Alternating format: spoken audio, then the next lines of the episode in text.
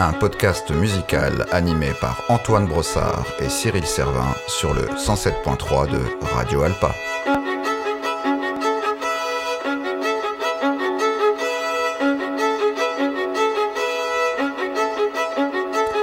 Épisode 3 Trans-Europe Express.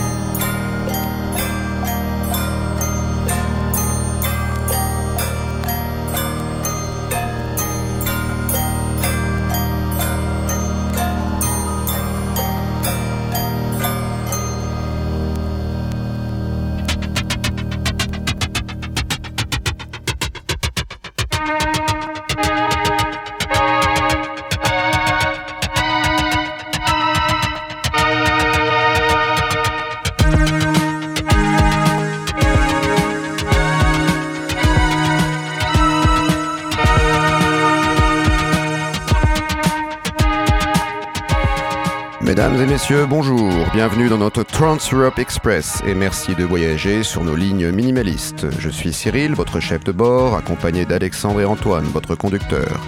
Pour votre confort et votre sécurité, je vous rappelle que l'étiquetage des artistes diffusés aujourd'hui est obligatoire et que fumer à bord de ce train, y compris des cigarettes illégales, est plutôt conseillé. Votre chef de bord va passer pour vérifier vos titres de transport. En attendant, laissez-vous bercer par le son de notre train sur les rails. Fermez les yeux, écoutez ce rythme répétitif. Voilà. Vous êtes prêts pour un beau voyage à travers l'Europe. Une Europe minimaliste, bien entendu.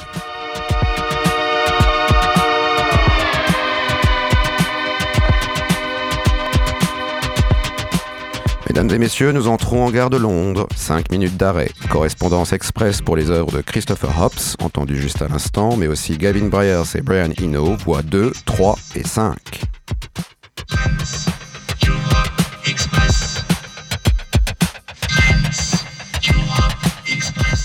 Mesdames et messieurs, nous entrons en gare de Berlin, 15 minutes d'arrêt, le temps de relier les rames supplémentaires de la trilogie berlinoise de David Bowie à ce train. Correspondance vers l'œuvre de Ino, mais aussi les réseaux Krautrock et Kosmische, voix 1, 2 et 6.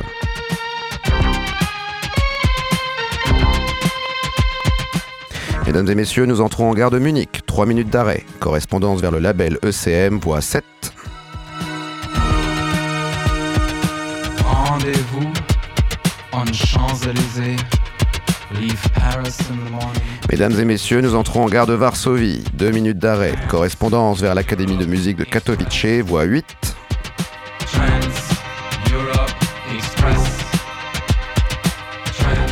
Mesdames et messieurs, nous entrons en gare de Tallinn. Six minutes d'arrêt. Correspondance pour les œuvres d'Erkis Venture, Arvo Part et d'autres compositeurs estonia, voie 1.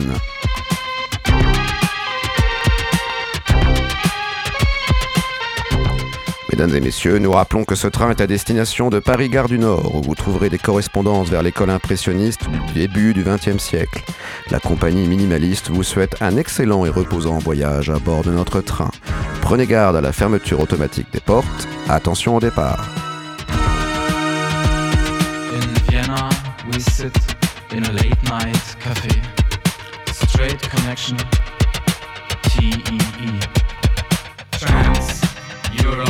Express. Trans Europe Express. Trans Europe Express. Trans Europe Express.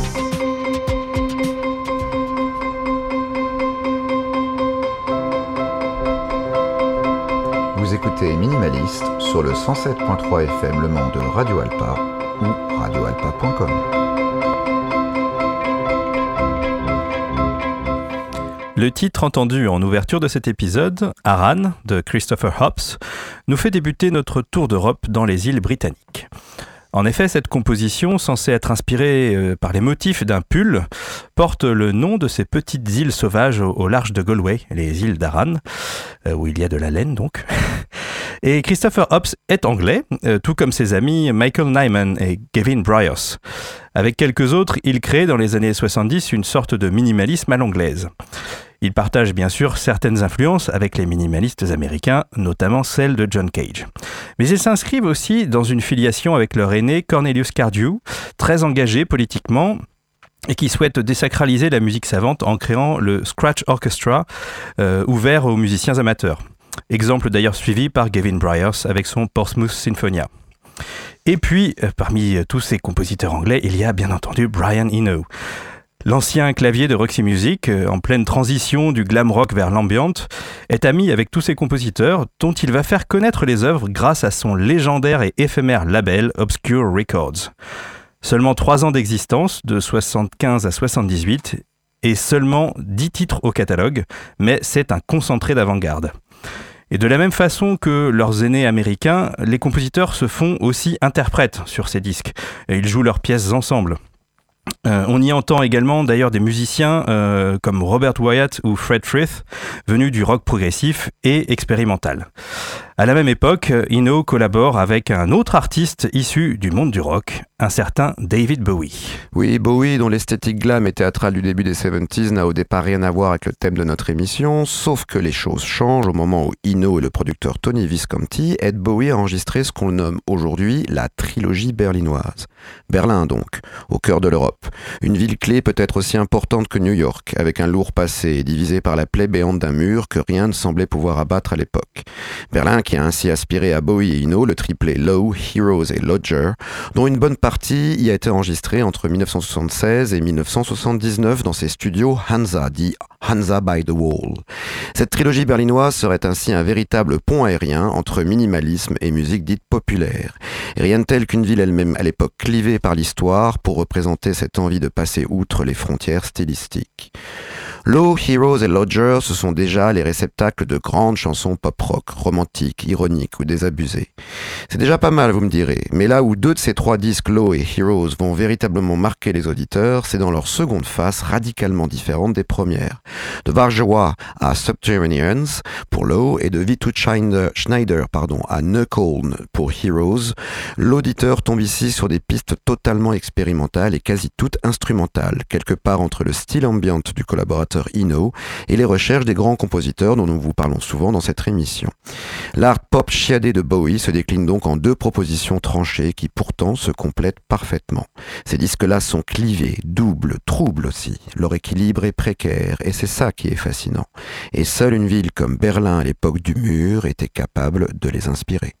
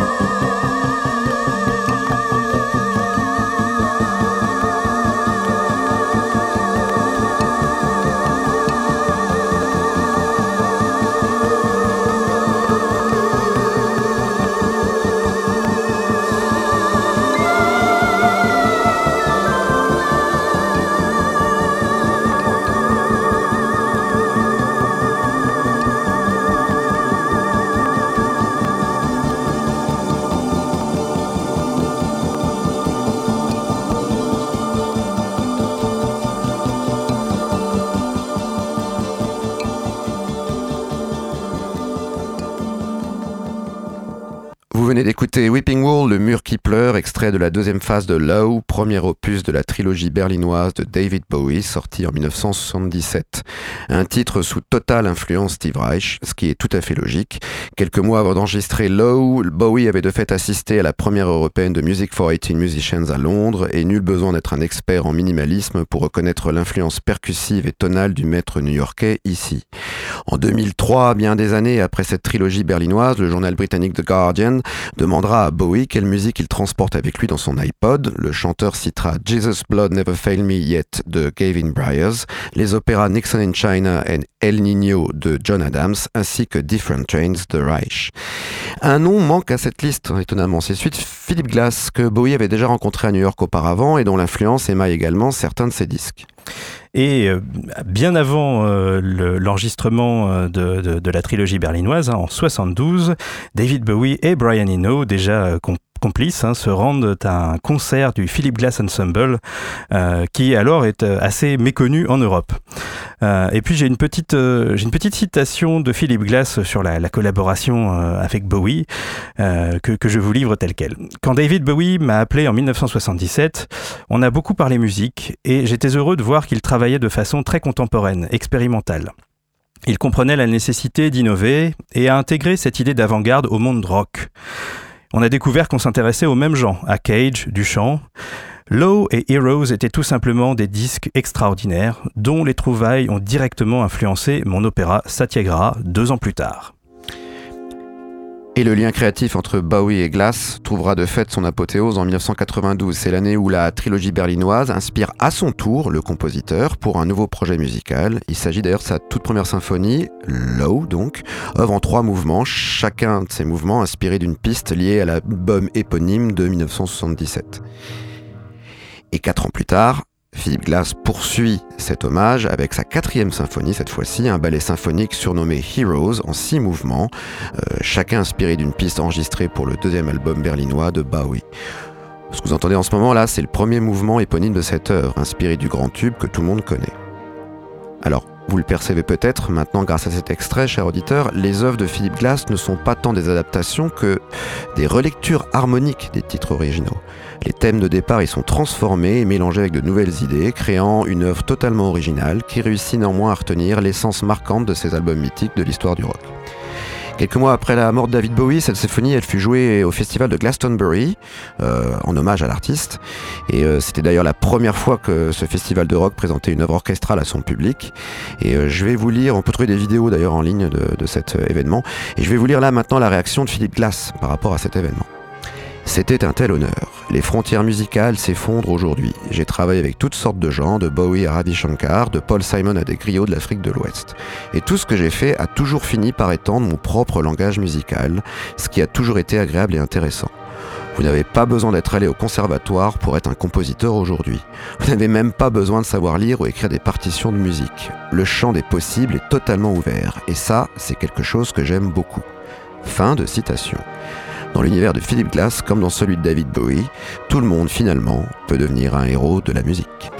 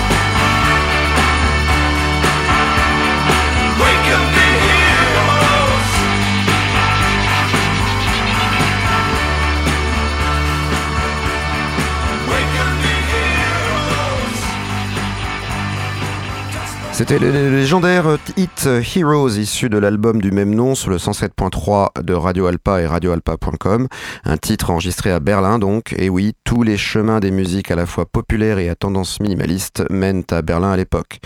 Et il y a une raison principale à cela, l'Allemagne dans les années 70, c'est évidemment euh, bah, la terre du krautrock, avec plus particulièrement dans le champ des musiques minimales et répétitives, euh, les groupes dits cosmiques, cosmische, avec des formations comme Tangerine Dream, Neu, euh, Cluster ou encore Kraftwerk et son futur Trans Europe Express, un album dont un des titres fera d'ailleurs un clin d'œil à Bowie. Euh, au passage, je voudrais rappeler que quand on parle de la trilogie berlinoise de, Bowie, de ce dernier, on fait un peu un abus de langage. En fait, seul son second volet, Heroes, a été intégralement enregistré à Berlin. En ce qui concerne le premier, là où euh, les sessions se sont déroulées dans les mythiques studios du château d'Hérouville, dans le Val d'Oise, mais Bowie avait déjà fait des allers-retours vers Berlin en compagnie d'Iggy Pop, et c'est bien l'esprit de la ville allemande qui, qui plane pardon, sur ce premier album de la trilogie déjà à ce moment-là. Et puis dans tout ça, bah, il y a le rôle que Brian Eno joue pour tisser toutes ces connexions entre artistes anglo-saxons et musiciens de l'outre-Rhin. Lorsque le futur maître de la musique ambiante débarque au beau milieu de l'enregistrement de Lau, au château d'Hérouville donc, il a en fait également déjà un pied en Allemagne. Il vient tout juste de passer 11 jours dans un petit village de Basse-Saxe à collaborer avec Harmonia, un collectif qui rassemble d'un côté Michael Rother de Neu et de l'autre le duo Rodelius-Moebius qui compose habituellement Cluster. Harmonia plus Ino, cela donne donc Harmonia Harmonia 76, euh, Harmonia 76 en anglais, un super groupe qui couche sur bande une série de pépites hypnotiques qu'Ino emportera avec lui ensuite. Brian aura beau recollaborer, pardon, avec Cluster un an plus tard, et il semble oublier de rendre les bandes à ses petits camarades allemands. Euh, cet oubli durera 20 ans jusqu'à ce que Rodelius ne finisse par récupérer l'enregistrement pour le présenter en public en 1997. Et vu le résultat, ça aurait vraiment été dommage de ne pas en profiter.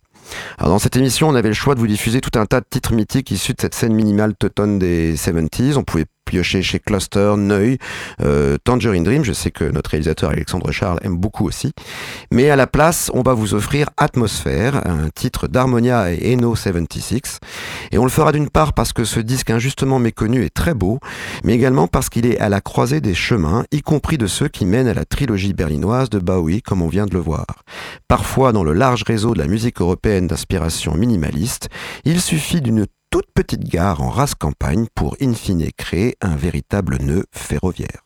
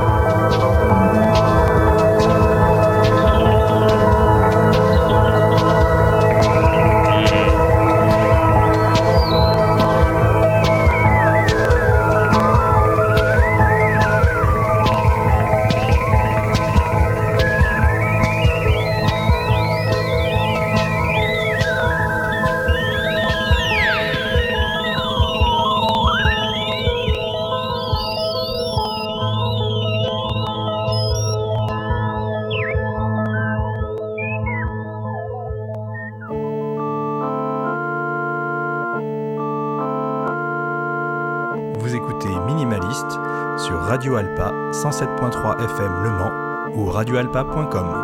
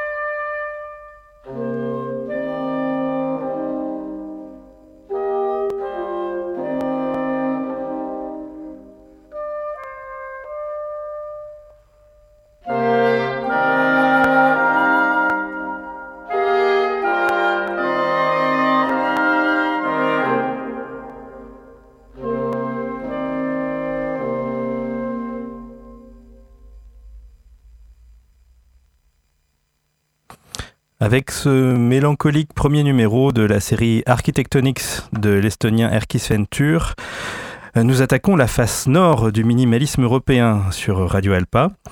Et cela me donne l'occasion de faire une mise au point. Prenons justement Erkis Ventur, né en 1959. Ce n'est pas un compositeur minimaliste. Il agrège, il agrège en réalité de nombreuses influences stylistiques. Mais il écrit parfois des œuvres minimalistes. De la même façon, certaines partitions de glace, passées les années 80, n'ont plus grand-chose de minimaliste, si ce n'est des harmonies simples et une tonalité affirmée. Et c'est important de le rappeler et d'insister là-dessus, les cases et les catégories ne rendent pas vraiment compte de la réalité foisonnante et diverse de la création musicale et d'ailleurs de la création artistique en général. Et s'il y a bien sûr une sorte de tropisme minimaliste dans les pays baltes, hein, on s'en rendra compte au fur et à mesure de nos épisodes avec l'estonien Arvo Pärt notamment, mais aussi Peteris Vasks, Lepo Soumera ou encore Velio Tormis, euh, beaucoup de ces compositeurs produisent des œuvres aux esthétiques variées et aux influences très diverses. On peut également penser, pour continuer notre tour d'Europe, à Louis Andriessen aux Pays-Bas ou encore à Henryk Górecki en Pologne.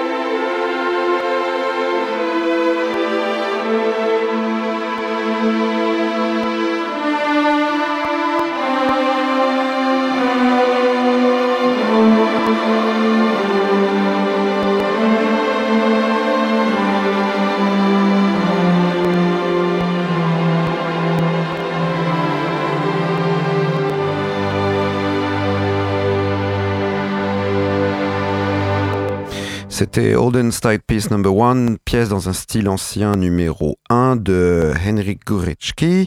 Euh, célèbre compositeur polonais qui, euh, qui a été connu principalement pour la symphonie numéro 3, la symphonie des chants funèbres, euh, qui a d'ailleurs fait un espèce de carton, euh, carton au niveau des ventes, même de ventes pendant le chant de musique classique, à peu près au moment des années 90, au moment de la chute du mur et la, la, fin du rideau de fer en fait. Donc, sachant que cette œuvre date de la fin des années 70, début des années 80, si je ne m'abuse.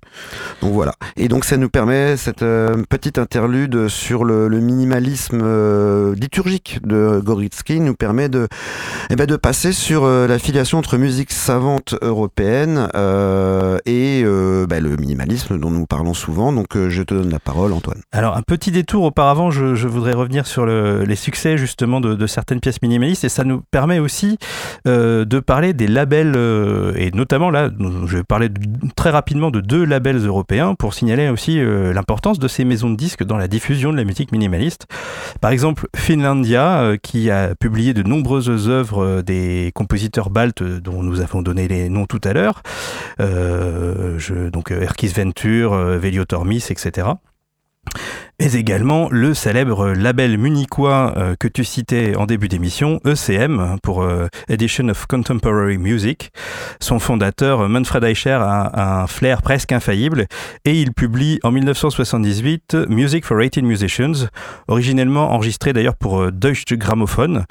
Et puis en 1984, il réitère avec Tabula Rasa d'Arvo Pärt, donc voilà, deux, deux, gros succès commerciaux, alors toute proportion gardée puisqu'on parle de musique musique euh, classique hein, ou savante, mais en tout cas, euh, c'était, c'était quand même important de le préciser.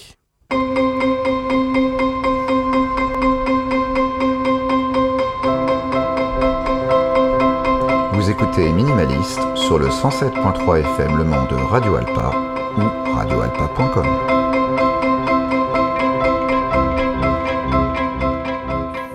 Il faut aussi évoquer le vieux continent à travers un autre prisme, qui est celui de la filiation. Pour faire court, et donc forcément un peu trop généraliste, beaucoup de compositeurs européens ont voulu faire table rase après la Seconde Guerre mondiale, on comprend un peu pourquoi, et ont rejeté en bloc la tradition de ce qu'on appelle pompeusement la musique savante ou abusivement la musique classique. Les minimalistes euh, américains ont eux eu accès à cette filiation et à cette tradition euh, à travers d'une part le filtre de l'inclassable John Cage, qui avec quelques autres avait déjà euh, commencé à déconstruire et à américaniser cette tradition, et d'autre part de façon plus directe grâce à leurs professeurs qui pour beaucoup d'entre eux étaient européens. Et à Paris, Glass étudie auprès de Nadia Boulanger, par exemple, proche de Stravinsky et célèbre pédagogue dont la liste des élèves donne le tournis. On retrouve par exemple euh, Leonard Bernstein, George Gershwin, Quincy Jones, Michel Legrand, Pierre-Henry, Astor Piazzolla, etc. etc. Euh, donc euh, effectivement, j'arrête là l'énumération, mais Nadia Boulanger est vraiment reconnue comme une très très grande enseignante et elle a, elle a donc notamment donné des cours à Philippe Glass. Et Lamont Young et Terry Riley, quant à eux, se rendent à Darmstadt dans la RFA, l'ancienne RFA, pour assister au cours d'été de Stockhausen, où ils se familiarisent entre autres avec la musique de Cage. Et oui, car les Américains viennent en Europe et les Européens vont aux États-Unis. L'Italien Luciano Berio, par exemple, et le Français Darius Milo enseignent au Mills College d'Oakland, près de San Francisco, et ils ont parmi leurs élèves un certain Steve Reich. Oui, selon la légende, Berio dit un jour à Steve Reich Mais si vous voulez écrire de la musique tonale, mais pourquoi n'écrivez-vous pas de la musique tonale Effectivement, le maître sent bien que son élève est rétif à la doxa de cette fin des années 50, début des années 60, qui, comme je le disais tout à l'heure, veut faire table rase, et à l'image d'un Boulez en France, glorifie la complexité, la tonalité, alors pas la, tonalité, mais à tonalité.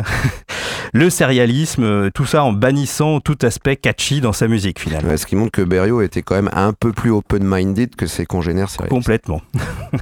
Euh, au contraire, les, minimalistes, eux, se réfèrent sans vergogne à la tradition, euh, qu'il s'agisse de la musique baroque ou de celle de Stravinsky ou de Bartok, où l'on retrouve des éléments folkloriques et puis un rythme qui est mis en avant et qui donne justement à leurs œuvres ce côté catchy qui fait cruellement défaut à celle des ayatollahs du sérialisme intégral.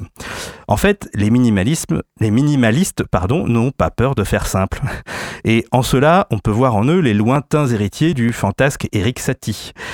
La simplicité assumée et parfois trompeuse de ses œuvres, tout comme son concept de musique d'ameublement, sont terriblement en avance sur leur époque.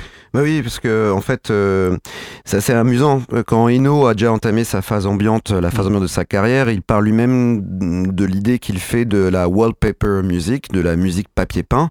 Il l'assume totalement. Hein. Il a des longues plages musicales euh, avec des, des, espèces de couches sonores euh, ambiantes qui se superposent, et on pourrait trouver presque une filiation là entre le, le concept de musique d'ameublement de Satie et le wallpaper music de Eno. Tout à fait, avec une une once de provocation peut-être chez les deux. Euh, oui, certainement, oui, très très certainement. En tout cas, chez Satie, c'est sûr. Et euh, bah, en parlant de provocation, il y a, euh, on, peut, on, va, on va écouter dans quelques instants ces fameuses vexations, miniatures à, l'harmonie indécise, basées sur la répétition d'un motif de basse et destinées à être jouées 840 fois d'affilée, soit l'invention de la musique répétitive 40 ans avant la naissance de ses principaux représentants.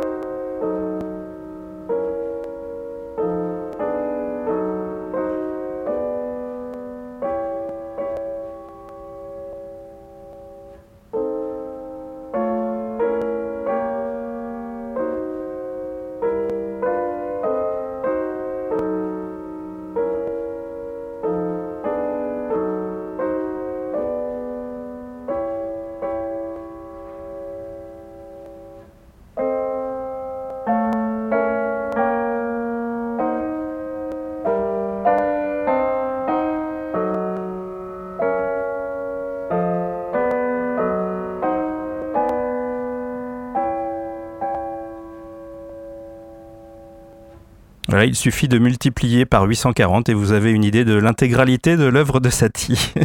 De, cette œuvre, pardon.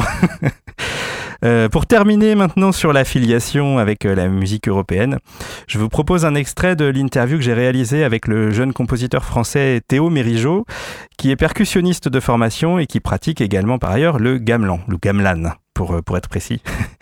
Euh, il nous explique ce qui, selon lui, fait l'importance du principe répétitif en tant que tel dans la musique occidentale. La répétition, surtout dans la musique savante occidentale, c'est plutôt... Euh, c'est vraiment... Euh, faut le voir différemment de, des musiques qu'on va aborder plus tard, la musique indonésienne ou la musique, je pense à la musique d'Inde du Nord, qui sont basées sur des notions de cycle. Là, pour la musique savante occidentale, ça dépend un peu des périodes, mais c'est plutôt un outil, je dirais, pour contrôler la, densité d'informations en fait qui arrive à l'oreille c'est-à-dire que, euh, imaginons, quand on répète quelque chose, en fait, qu'est-ce qui se passe? C'est que l'oreille, elle est assez. Euh, elle se lasse très vite des choses, des informations. En fait, quand on entend par exemple une cellule rythmique une fois, on la réentend une fois, et la troisième fois, l'oreille a compris. Au bout d'un moment, l'information que donne cette cellule rythmique qui est répétée, elle est nulle. Et en fait, ce qui se passe, c'est que l'oreille, du coup, est capable, comme l'information est nulle, de se concentrer sur d'autres choses. Et en fait, on peut, par ça, un peu euh, faire des focus sur des choses. Et en fait, étrangement, le focus, il se fait pas sur les choses qu'on répète, mais plutôt sur les variations qui arrivent dans les choses qui se répètent. Bon, on va prendre l'exemple de euh, le plus connu, peut-être du boléro de Ravel. Donc, il y a une, euh, un ostinato rythmique là qui est fait à, la caisse claire. Et ensuite, il y a même le thème qui est joué, bah, toujours le même. Et donc, ce qui se passe, c'est qu'en fait, dans la première fois, on entend le thème, on entend l'ostinato, et au bout d'un moment, le thème, on le connaît, et le focus, il se fait plus du tout sur euh, la rythmique, parce que c'est bon, on a compris, et ni le thème, puisqu'on l'a compris, on a, eu 30 fois pour le comprendre, mais plutôt sur l'orchestration.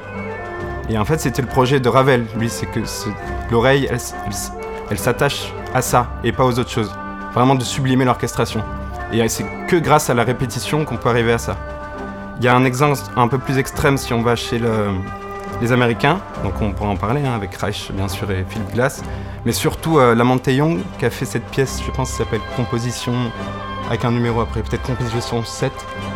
Oui, il met juste une quinte en fait. C'est, je crois que c'est 6 bécard fa dièse sur la partition et il met en anglais euh, à jouer très très longtemps ou à jouer le plus longtemps possible ou un truc comme ça, j'ai oublié précisément. Et donc cette pièce, qu'est-ce qui se passe? Donc la, répétition, elle se fait à, plein de niveaux. C'est c'est donc au niveau harmonique, on a une quinte. Je veux dire, l'oreille, elle a compris au début, oh, une quinte, et au bout de 40 minutes, bon, c'est plus ça qui nous intéresse. Et euh, ça peut être joué par exemple par que un violon, donc qui joue cette quinte là. Et ce qui se passe, c'est que donc au niveau rythmique, c'est un bourdon, donc il n'y a aucune information. Au niveau harmonique, aucune information. Mais du coup, l'oreille, elle est, elle est capable et elle est en mesure, puisqu'il y a toutes les autres informations ne viennent pas parasiter, de se concentrer sur plein d'autres choses. Et notamment, ce qui est fascinant avec cette pièce, c'est toutes les interactions qui se passent dans le son entre ces quintes, entre toutes les harmoniques. Et c'est pour ça que cette pièce est géniale.